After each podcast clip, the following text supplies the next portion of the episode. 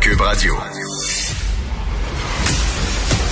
Elle se déplace du côté court au côté jardin pour couvrir tous les angles de la nouvelle.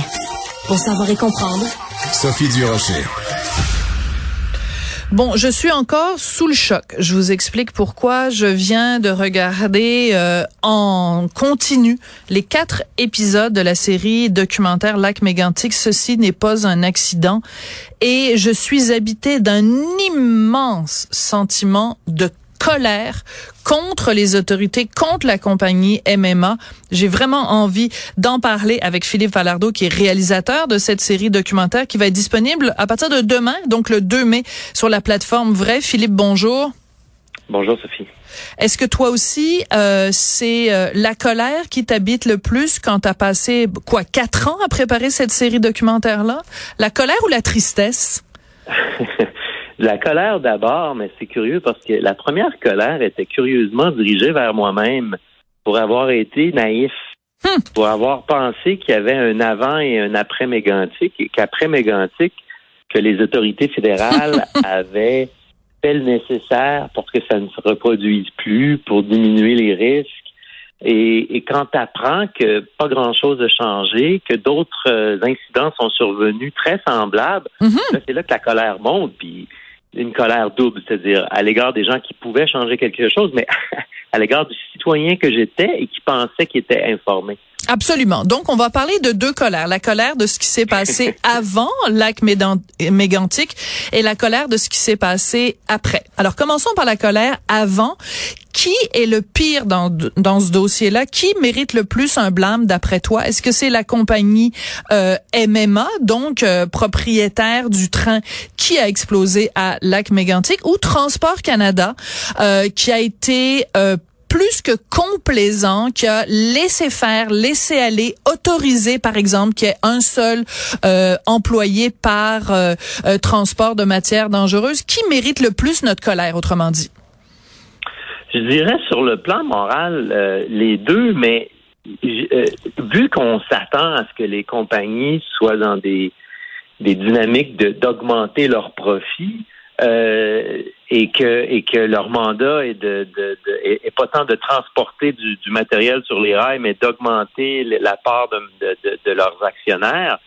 On comprend un peu dans un système capitaliste que Ouais. c'est euh, l'objectif d'une compagnie privée, alors que l'objectif du gouvernement, c'est pas ça. Voilà. Le c'est de veiller à la réglementation. Alors moi, je dirais que ma colère pendant le à, à regarder ce qui s'était passé avant est surtout dirigée vers euh, Transport Canada, euh, les autres autorités du, du ministère euh, et que euh, d'avoir ignoré euh, les, les avertissements de, de certains fonctionnaires du bureau de Montréal à l'égard de, de, de la MMA.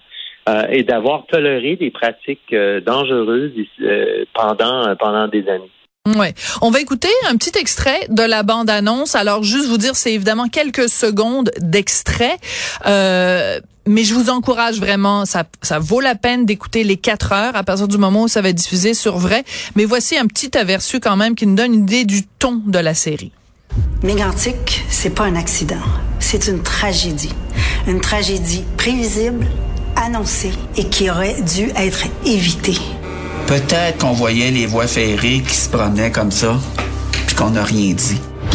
Les fiches de sécurité ont été falsifiées. C'est le transport d'une marchandise très dangereuse sur les rails brisés de MMA. Transport Canada n'a pas évalué correctement l'augmentation du transport de pétrole par rail. Les autorités. Bon, alors on a plusieurs intervenants et en fait, euh, ils finissent tous par dire la même chose, c'est-à-dire que euh, c'est chronique d'une tragédie annoncée. Il y a plein, plein, plein d'étapes où quelqu'un aurait dû dire, ben voyons donc, ça a pas d'allure. Comment ça se fait qu'il y a personne qui a dit, ben voyons donc, ça a pas d'allure? Parce que on, on a des, des euh, c'est les artères économiques du pays. Et, et je pense qu'inconsciemment, il y a comme une, un calcul qui se fait que il y aura bon an, mal an des incidents et peut-être parfois des morts, mais que le, le manque à gagner de ralentir ces, ces, ces- ces- les, les chemins de fer, les, euh, les ferroviaires est, est plus dommageable Mm. politiquement parce que dommageable à l'économie. Il faut pas oublier que la MMA, là, Euh, c'était quand même une compagnie euh, dont le, le, bilan de sécurité était connu. Absolument. le bilan de sécurité de, de, de Ed Burkhardt à travers le monde était assez lamentable. Et euh, il y avait quand même euh, des investissements publics là-dedans. Il y avait un membre du conseil d'administration MMA Québec qui venait de la caisse de dépôt. Donc, il y a des fonds publics qui ont été aussi euh, impliqués dans, dans, dans, dans cette aventure-là. Il n'avait qu'une assurance de 25 millions. Moi, j'ai 2 millions pour quelqu'un qui se pète la gueule en avant de chez nous. C'est vrai. Eux, eux, ils transportaient des trains longs de 1,5 km juste de pétrole volatile. Ils n'avaient que 25 millions en assurance, ce qui est un non-sens complet. Oui, c'est ce qui a fait qu'ils ont euh, été obligés de déclarer faillite parce que les, les, les dommages étaient évalués à des centaines de millions de dollars quand le, le centre-ville de, de Lac Mégantic a, a explosé. Et euh, il y a quelqu'un qui dit une phrase à un moment donné, et je me souviens plus c'est qui, mais peu importe, qui dit, euh, parce qu'on sait qu'évidemment, il y a eu 47 victimes à Lac Mégantic en juillet 2013, le 6. quelqu'un qui dit 47 morts, pas de coupables, ça n'a pas de sens. Euh, qui tu penses qui est le vrai coupable de ce qui s'est passé le 6 juillet 2013, Philippe? Euh, c'est ben, coupable au sens juridique, c'est assez complexe euh, parce que là, il faut prouver une négligence criminelle et c'est difficile. Et d'ailleurs, on n'a pas réussi avec les trois employés qui, juste, je pense qu'à juste titre, ont été euh, trouvés non coupables parce que ces gars-là qui ont commis des erreurs, qui l'ont admis, ne travaillaient pas dans un vacuum, ils travaillaient dans une culture corporative qui les poussait à aller plus vite, à travailler plus d'heures, à travailler tout seul, à travailler de l'équipement avec de l'équipement euh, désuet. Euh, donc, je dirais encore une fois, les hauts dirigeants de, de, de, Transport Canada à Ottawa, il y a des gens, entre autres, qui sont partis pas longtemps après la tragédie. Ben, Denis euh, Lebel. Par hasard. John Baird, qui était le ministre euh, conservateur à la fin des années 2000 et qui a réformé la loi sur la, sur la ferroviaire, a permis aux compagnies de s'auto-réglementer et a permis une espèce de brèche euh, qui euh, a, permis à la MMA de euh, présenter son plan pour le one-man crew, pour opérer à une seule personne. Et John Baird n'a même pas fini son mandat en 2014 et il est allé travailler comme membre du conseil d'administration payé à 250 000 par année sur le conseil d'administration du Canadien Pacifique. Il n'a même pas attendu la fin de son mandat.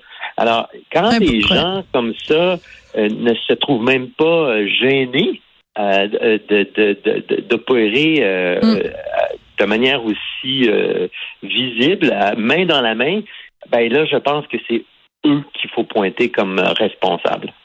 Tu as dans euh, ton documentaire une euh, plusieurs extraits d'une longue entrevue manifestement avec monsieur Burkhardt qui était donc le propriétaire de la MMA qui était venu à Lac Mégantic dans les jours qui ont suivi qui avait peur manifestement de se faire lyncher. Euh, et quand on le voit à différents moments dans le, le documentaire on a l'impression, et peut-être que je me trompe, qu'il prend ça à la légère. Quand il parle, il y a toujours un petit sourire un peu narquois.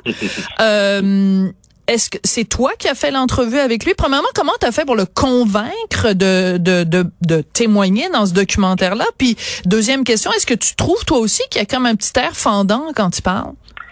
Alors, on l'a euh, on l'a approché euh, par téléphone, ensuite par Skype, euh, et on sentait qu'il était il était prêt à parler. Il avait euh, envie de raconter euh, sa version des faits. C'était pendant la COVID, c'était complexe.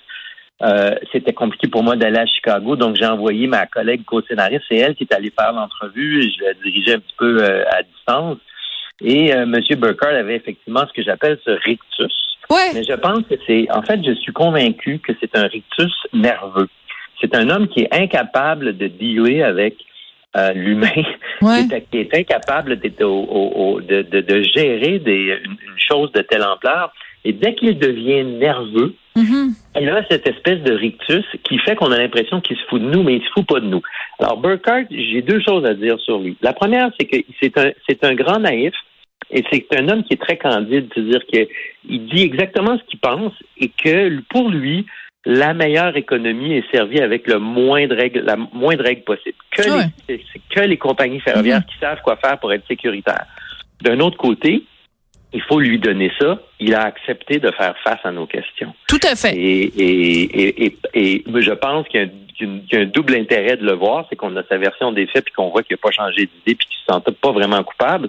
Et l'autre intérêt de le voir, c'est qu'au moins, Par contraste, ça, ça rehausse le fait, ben en fait, ça met en évidence l'absence de, des ministres de, des Transports qui ont refusé de me rencontrer. Des chaises vides. Euh, tu nous montres des chaises vides. Oui. Exactement. Voilà. Euh, J'avais dit qu'on allait parler du avant. On va parler aussi du après, bien sûr, parce qu'il y a eu euh, très très peu de changements, pour ne pas dire pas de changements. Il y a eu d'autres catastrophes ferroviaires, mais aussi une catastrophe à Lac Mégantic, c'est l'expropriation des gens. Et à une dame qui est interviewée, Madame Boulet, qui raconte une histoire d'horreur.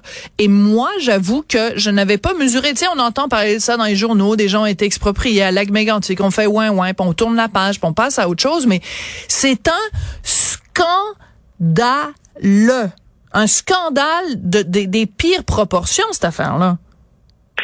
Là, dans ce cas-là, et, dans les autres cas que j'ai pas, qu'on n'a pas énumérés, euh, moi, ce qui m'intéressait là-dedans, c'est de montrer que après euh, Hiroshima, il y a eu Nagasaki. Euh, et que on peut pas s'imaginer que les choses se replacent d'elles-mêmes. Qu'à un moment donné, il faut comprendre que une, bombe qui tombe au milieu d'un centre-ville va créer d'autres euh, drames par mm. après.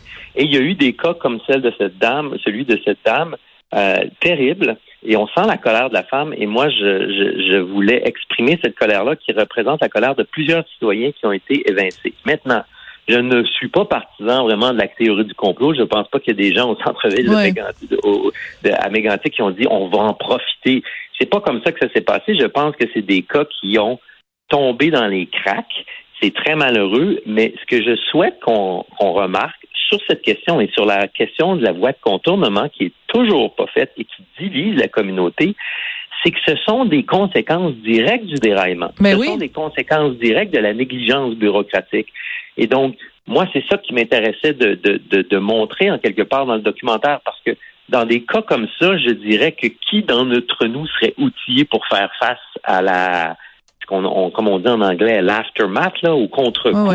Euh, Les lendemains. effectivement, la, la, ce qu'on découvre dans l'épisode 3 et 4, c'est qu'il y a une écho de cette tragédie-là qui continue à ce jour de se manifester là-bas, alors que ici, ça rejoint à la colère initiale que j'avais. Moi, j'avais pris pour acquis que c'était revenu relativement à la normale à lac mégantic.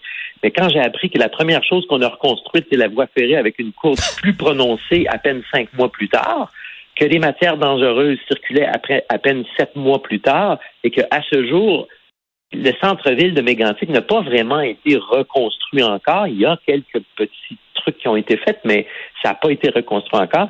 Ça aussi, ça fait partie des choses qu'on ne sait pas vu de loin. Oui. Alors, il n'y a pas eu d'enquête euh, publique sur le drame de Lac Mégantic. Donc, pour compenser, pour pallier l'absence de cette enquête publique, toi, tu as fait ton enquête. Euh, la dame, évidemment, tu vas donner son nom parce que moi, je suis pas bonne avec les noms, qui a écrit le livre Anne-Marie Saint-Cerny. Merci. Il faut lui rendre hommage parce que c'est à partir de, de, de, de, son livre, évidemment, que le documentaire a été construit, puis elle est abondamment interviewée dans le documentaire. Donc, euh, merci à vous tous qui avez participé à ce documentaire-là. Et moi, je pense très sincèrement que tout le monde au Québec devrait regarder ça parce que ça en dit long sur la façon dont on s'est fait rouler dans la farine et par une entreprise privée qui est MMA et par le gouvernement qui est supposé euh, nous protéger et protéger nos intérêts. Donc, euh, bravo Philippe, vraiment un travail monumental. Merci infiniment, Sophie. Je remercie aussi les gens de Mégantic. C'est quand même oui. qui portent le documentaire avec leur voix. Puis si on est fâché dans le documentaire, je pense qu'on est ému aussi une fois de temps en temps. Ce qui Tout à fait à garder une dimension humaine là, à, Absolument. À, la série. Et je veux te féliciter parce qu'à la fin du deuxième épisode, tu prends le temps de nommer une à une les 47 victimes de Lac Mégantic et c'est le plus bel hommage qu'on pouvait leur rendre avec euh, ce témoignage-là. Merci beaucoup, Philippe Falardeau. Merci, merci beaucoup. C'est comme ça que l'émission se termine. Merci beaucoup et à demain.